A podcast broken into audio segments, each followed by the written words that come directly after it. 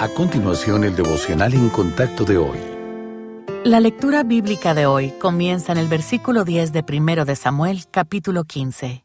Y vino palabra de Jehová a Samuel diciendo, Me pesa haber puesto por rey a Saúl, porque se ha vuelto de en pos de mí, y no ha cumplido mis palabras. Y se apesadumbró Samuel, y clamó a Jehová toda aquella noche. Madrugó luego Samuel para ir a encontrar a Saúl por la mañana, y fue dado aviso a Samuel diciendo, Saúl ha venido a Carmel, y he aquí se levantó un monumento, y dio la vuelta, y pasó adelante y descendió a Gilgal. Vino pues Samuel a Saúl, y Saúl le dijo, Bendito seas tú de Jehová, yo he cumplido la palabra de Jehová. Samuel entonces dijo, Pues qué valido de ovejas y bramido de vacas es este que yo oigo con mis oídos. Y Saúl respondió, De Amalek los han traído, porque el pueblo perdonó lo mejor de las ovejas y de las vacas para sacrificarlas a Jehová tu Dios, pero lo demás lo destruimos. Entonces dijo Samuel a Saúl, Déjame declararte lo que Jehová me ha dicho esta noche.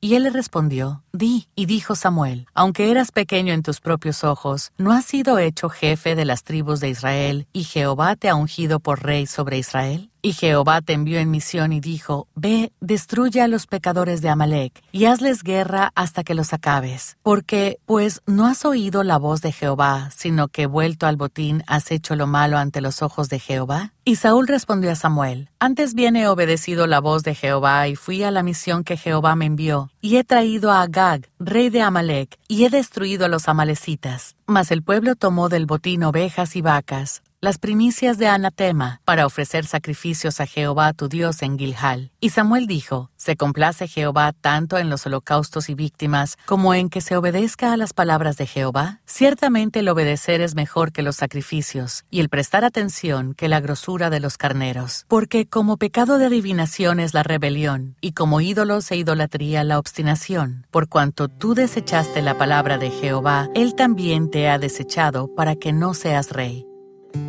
Hoy en día, al referirnos a la palabra sacrificio, pensamos en renunciar a nuestro tiempo o recursos, no en matar a un animal en un altar, ver cómo se derrama su sangre y oler cómo se quema su carne. Pero en el Antiguo Testamento eso era lo que Dios exigía para la expiación de los pecados de los israelitas.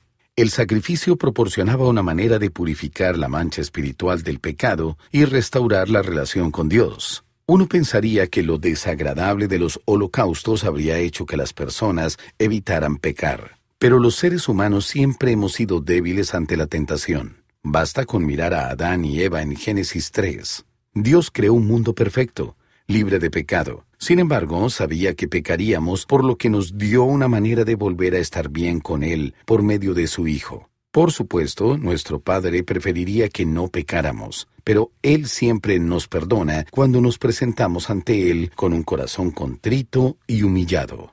En Juan 14, versículo 15, Cristo les dijo a sus discípulos, Si me amáis, guardad mis mandamientos. Amemos a Dios y confiemos en Él lo suficiente como para obedecerlo, manteniendo puros nuestro corazón y nuestra conciencia y una fuerte conexión con Él.